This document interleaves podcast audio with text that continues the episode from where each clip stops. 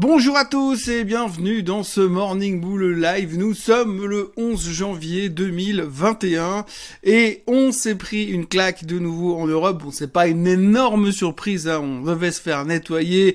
La peur des taux, la peur du Covid, le variant Delta Cron, euh, l'angoisse de la fête qui est méchante avec nous, c'était extrêmement mal barré pour ce début de semaine, donc un peu as expected, l'Europe s'est fait allumer, on termine quasiment au plus bas de la journée, l'angoisse est à son top, les contaminations sont à son top, les gouvernements ne savent plus quoi faire pour contenir la pandémie, même l'obligation vaccinale, c'est même pas sûr que ça fonctionne. Bref, l'angoisse en Europe, c'était vraiment pas très beau. Et puis en plus, en plus, on a New York qui ouvrait en catastrophe, bain de sang, euh, le Nasdaq moins 2,7% en début d'après-midi. Donc autant vous dire qu'on finissait la journée dans le pâté, les indices européens au plus mal et on se sentait vraiment vraiment mal barré euh, pour euh, cette journée de lundi. En tous les cas, en Europe, c'est comme ça que ça s'est terminé. Aux États-Unis, pas tout à fait.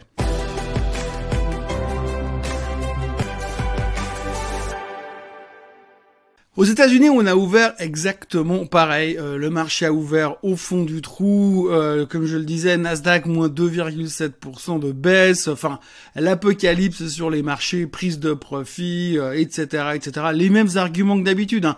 Il n'y a rien, franchement, qui a changé de fondamental. Dans la peur, en tous les cas, on reprend les mêmes arguments et on retapait dessus. Donc voilà, on était convaincu de toute façon que c'était fini, que le buy de dip ça fonctionnait pas, que la correction était en marche, que les bears avaient pris le pouvoir. Et donc tout était au plus mal en début d'après-midi. Et euh, nous, les Européens, on est parti euh, la tête euh, basse et la queue entre les jambes en se disant c'est fini, c'est foutu, on s'en remettra plus jamais. Horreur, malheur. Et oui, on va tous mourir. C'était un petit peu la philosophie. Et puis, et puis tout d'un coup, on s'est regardé puis on s'est dit eh mais T'as vu en fait parce que quand on regarde l'indice du Nasdaq, le, le, composite du Nasdaq, il est arrivé quasiment au plus bas de la journée à ça de moins 10% depuis les hauts du mois euh, de novembre l'année passée. Moins 10%. On s'est dit, hey, moins 10% sur le Nasdaq. Ça veut dire qu'on va rentrer en zone de correction si on casse ces niveaux. Et du coup, bah, on s'est arrêté de baisser. Et puis on est reparti à la hausse et puis on a fini inchangé, enfin on a fini légèrement en hausse sur le Nasdaq et c'est ce qu'on appelle un énorme reversal. C'est d'ailleurs le plus gros reversal sur lequel on pouvait assister sur le Nasdaq depuis deux ans. Donc on voit clairement que les gens tout d'un coup ont tourné la veste très très vite. Hein. Vous savez, le concept du buy the dip, il est revenu en pleine tête et du coup on a tourné à très très grande vitesse. Et pour ça, il y a trois raisons. La première raison, c'est le rendement du 10 ans qui a arrêté de monter. Vous savez, je vous ai montré hier ce chart, le chart du rendement du 10 ans qui euh, cassait les 1,75, 1,76% de rendement. Et là, hier, il était au-dessus des 1,80. Alors là, forcément, c'est euh, l'angoisse, la panique, la signification que les taux vont littéralement exploser. Et donc, du coup, c'est l'angoisse, c'est un mauvais signe. Et puis, à un moment donné, on s'est dit, ouais, mais attends, là, on a déjà pricé une hausse des taux, une deuxième hausse des taux, une troisième hausse des taux, une quatrième hausse des taux, peut-être même une cinquième hausse des taux, la fin du tapering, la réduction du bilan de la fête, tout ça, on le sait, on l'a intégré. Donc on est en train de se dire, ouais, mais peut-être que 1,8% sur le rendement du 10 ans, c'est qu'on a déjà intégré beaucoup de choses. Peut-être qu'on a déjà pricé cette hausse des taux à venir. Peut-être qu'on a déjà pricé ce hawkishness de la Fed peut-être que 1,8%, c'est trop haut. Donc le rendement du 10 ans, il est redescendu. Il est en train de nous faire techniquement potentiellement un double tap. Donc tout le monde se dit, oui, mais si dans l'intervalle, le rendement du 10 ans va rebaisser, peut-être que ça voudrait dire qu'on a un peu trop, en train de s'emballer sur les taux. Et donc peut-être qu'il faudrait ben, racheter de l'attaque. Vous voyez la réflexion? Les taux, les rendements qui arrêtent de monter, du coup, on rebascule de nouveau euh, sur le Nasdaq ou sur la tech. Vous voyez la notion de rotation de secteur quand je vous disais hier que à l'époque, ça durait 6 9 mois et qu'aujourd'hui ça, ça, ça dure à peu près 6 9 heures, eh bien on est en plein dedans et les gens se sont remis sur le Nasdaq parce que le rendement du 10 ans est en train de baisser et peut-être que parce que on a déjà pressé pas mal de choses. La deuxième raison, c'est monsieur Jamie Dimon qui parlait hier soir. Alors, monsieur Jamie Dimon, c'est le patron, le CEO de JP Morgan, donc le mec qui sait, contrairement à nous qui savons pas. Donc le mec c'est un demi-dieu de la finance, il est mieux au courant que nous, il est plus informé que nous, il est plus égaux que nous euh, dans la finance. Et hier monsieur Jamie Dimon a dit que le marché pouvait supporter euh, des hausses de taux, que le marché euh, pouvait s'en sortir même si on devait monter à plus de 4 ou 5 hausses des taux en 2022. Donc c'était pas réellement un problème. Il pense qu'il y aura beaucoup de, volatilité mais que si la Fed manœuvre correctement de chasse euh, de la Banque Centrale Américaine, et eh bien peut-être qu'on aura une chance de s'en sortir avec un soft landing, donc plutôt encourageant. Et puis, oh surprise, dans la foulée, ces analystes, enfin son compte stratégiste, un de, un ces top stratèges aux États-Unis, est arrivé pour dire oui, je pense que c'est le moment de racheter sur faiblesse dès que les indices sont survendus. Bah ça tombe bien parce que le Nasdaq hier, il était survendu. Et la troisième raison, c'est les Européens qui étaient déjà rentrés à la maison. Ça, on adore aux États-Unis. On adore regarder les mauvaises journées quand les Européens paniquent, quand tout le monde vend tout et n'importe quoi et se casse à la maison pour aller se saouler, pour oublier la journée pourrie qu'ils viennent de vivre. On adore les laisser partir en pleine dépression et puis ensuite se dire, bon les gars, les Européens sont rentrés, ok, c'est bon, on peut racheter. Et donc du coup, ils rachètent le marché et on bondit. C'est exactement ce qui s'est passé. Alors ça peut paraître ridicule comme théorie, mais c'est assez marrant parce que quand les indices américains font des reversals, et hier on a eu un reversal massif sur le Nasdaq, mais c'était valable aussi sur le S&P 500. Donc on a eu un reversal massif et quand vous regardez les graphiques, il y a cette espèce de petit dessin en bas. Vous savez ces grands dessins là avec cette ces candlesticks japonais. Vous avez cette grande queue vide en bas. C'est ce qu'on appelle un hammer, un marteau, un renversement de tendance. Quand vous avez un tout petit corps et un grand, une grande queue en bas, eh bien, ça veut dire que c'est un signal de renversement de tendance. Et ça, on adore quand les Européens sont déjà partis à la maison, parce qu'on sait que du coup, quand le marché est fini au plus haut, ce matin, les gars, ils vont arriver au bureau et dire, oh my god, il va falloir racheter parce qu'on est de nouveau dans le mauvais sens. Alors, je vous dis ça, c'est pas de l'invention, c'est un truc, c'est du vécu. Moi, j'ai traité les marchés européens pendant des années. une époque, je gérais un fonds d'investissement sur les marchés européens. Et quand on avait ce type de journée où les États-Unis ouvraient en mode bain de sang, on va tous, on va tous s'y passer. Eh bien, nous, on était là, on réduisait les expositions, on balançait les titres, on se mettait short, on se disait, ouais, cette fois, cette fois, ça va se péter la figure, c'est fini. Euh, vous rentriez à la maison, vous étiez limite short sur le marché, mais en tout cas soulagé de ne plus rien avoir. Et puis entre deux, vous avez le Nasdaq qui retourne, le marché qui repart à la hausse, puis vous arrivez le lendemain matin, vous êtes complètement à poil devant votre PC, plus de position, short exposé à la baisse, short futur en se disant bah si jamais ça se pète la figure, je vais gagner du pognon. Puis en fait, vous arrivez le matin à l'ouverture en train de devoir pagayer pour corriger le tir. C'est un grand, grand, grand classique et c'est vraiment un truc qui se répercute souvent et je suis convaincu au fond euh, de mon petit cœur qu'effectivement euh, les traders américains regardent très attentivement quand c'est que les Européens sont rentrés à la maison. Dans les news du jour, on retiendra que euh, Take-Two, l'éditeur de jeux de Grand Theft Auto, a racheté Zynga pour 50% de plus du prix du marché, grosso modo 13 milliards de dollars. Wall Street n'est pas convaincu, hein. Take-Two perdait 15% sur la nouvelle Zynga en prenait 40 malgré que la prime est à 50%. Bref, du coup, euh, c'est pas forcément un super deal apparemment pour Tech2 selon les experts.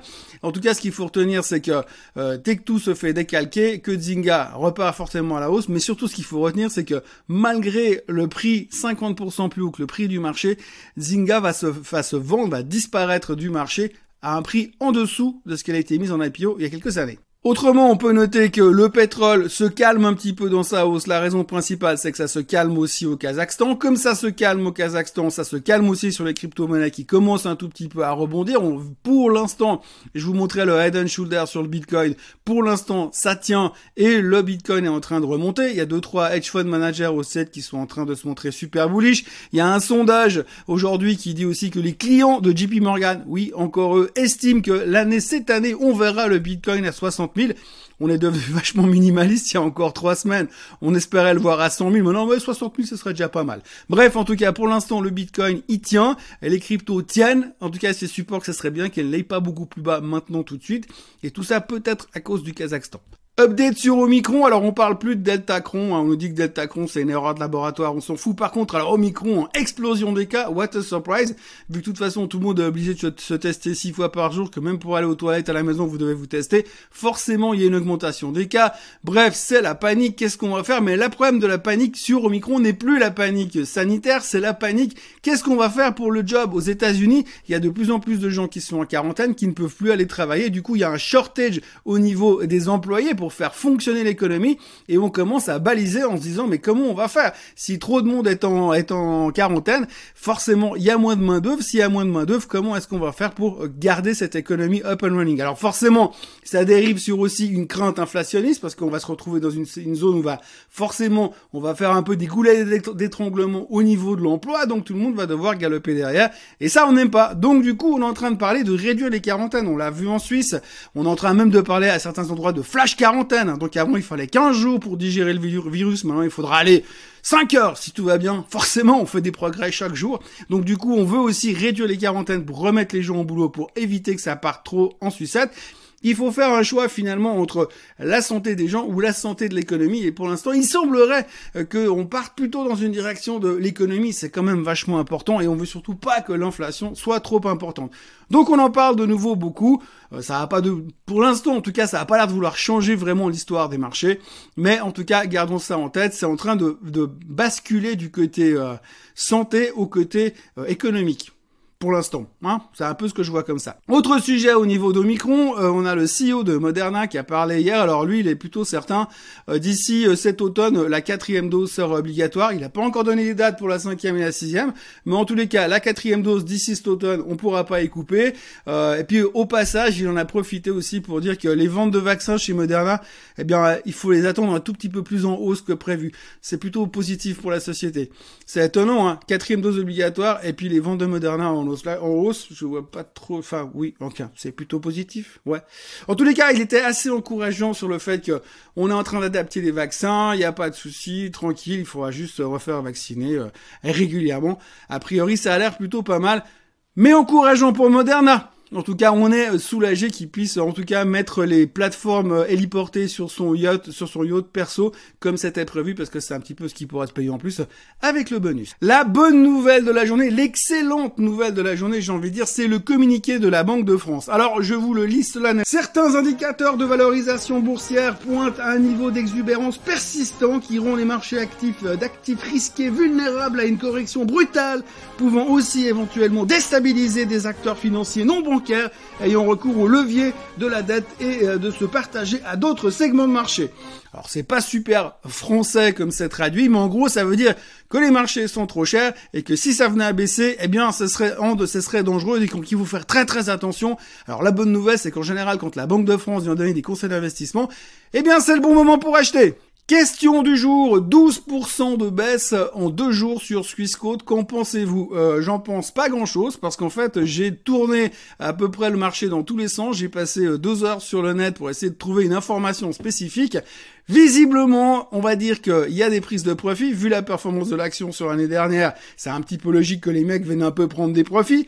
Euh, c'est un peu la théorie facile. Hein. Dès qu'un titre il baisse un peu plus de manière un tout petit peu plus trop violente, on se dit prise de, profit. Ou alors il y a quelques gros vendeurs qui sont en train de liquider leur position sur Swissquote après une belle période. Mais globalement et fondamentalement, il n'y a rien de nouveau. D'un point de vue purement technique, on a cassé cette tendance haussière dans laquelle on est depuis quelques mois. Euh, c'est pas forcément une bonne nouvelle. Il faut surveiller attentivement. Moi, j'aurais tendance à vouloir me repositionner euh, à peu près ici, en espérant que ça aille pas plus bas. 177 euh, francs suisses, ça, ça, correspond pile poil à une dernière, un dernier reversal qu'on avait fait il y a quelques semaines, ce qui voudrait dire que c'est un signal d'achat pour l'instant. Aujourd'hui, ça risque d'aller un tout petit peu mieux, mais à mon avis, il y a dû avoir un gros vendeur quelque part. Mais j'ai vu aucune information spécifique, aucun downgrade et aucune annonce spécifique qui justifierait une telle baisse. Donc il y a quelqu'un qui a dû se débarrasser d'un gros paquet d'actions. Euh, je sais pas si Elon Musk était actionnaire, mais en tous les cas, euh, ce qui pourrait éventuellement se passer, c'est qu'on a peut-être en peut-être en train de voir un peu la fin du mouvement. Alors, on dit qu'il faut pas trop rentrer trop vite après ce genre de sell-off massif. Il faut observer, mais si ça se calme et qu'on dessine un petit reversal sur Swissquote, fondamentalement, et quand on voit la qualité des résultats qui ont été publiés ces derniers trimestres, il y a pas forcément de gros gros risques à craindre. Il y a aussi eu certainement un effet crypto-monnaie puisque Swissquote est très actif dans le, dans le chapitre crypto-monnaie et vu la correction de ces derniers temps, il y en a peut-être qu'on fait un espèce d'amalgame, même si c'est un petit peu tiré par les cheveux comme réflexion. Aujourd'hui, on cherche pas non plus des grosses grosses réflexions fondamentales pour prendre des décisions d'investissement. Donc je pense qu'il y a eu un gros vendeur et moi je n'ai rien trouvé de fondamental. Euh, affaire à suivre, à surveiller. Pour moi, c'est gentiment à des niveaux qui semblent plutôt intéressants en termes pour ceux qui ne sont pas dedans en termes d'achat. Voilà, c'est tout ce qu'on pouvait dire en ce mardi matin. Pour l'instant, les futurs sont légèrement en hausse. Le Bitcoin est autour des 42 000, le pétrole est autour des 79 sur le WTI. Les futurs sont orientés en direction d'un léger rebond en Europe. On verra comment ça va se passer tout à l'heure. En tous les cas, les Européens se sont fait choper les pantalons en bas hier soir, donc ils vont devoir euh, recorriger leur position probablement vu que la peur, l'effet peur de ces derniers jours semble s'être un tout petit peu atténué aux States. On va voir comment ça se passe, on suit ça très précisément et on en reparle demain, bien sûr. D'ici là, n'oubliez pas de vous abonner à la chaîne Suisse Côte Suisse qui atteint gentiment les 13 000 abonnés. On a passé les 12 900 abonnés. Oui, je sais, je compte à 10 par 10, mais je surveille ça très attentivement. En tous les cas, merci beaucoup. N'oubliez pas de liker cette vidéo aussi. N'oubliez pas de partager, de revenir demain parce que si vous revenez pas, je vais me sentir tout seul. Très bonne journée à tous. Bye bye.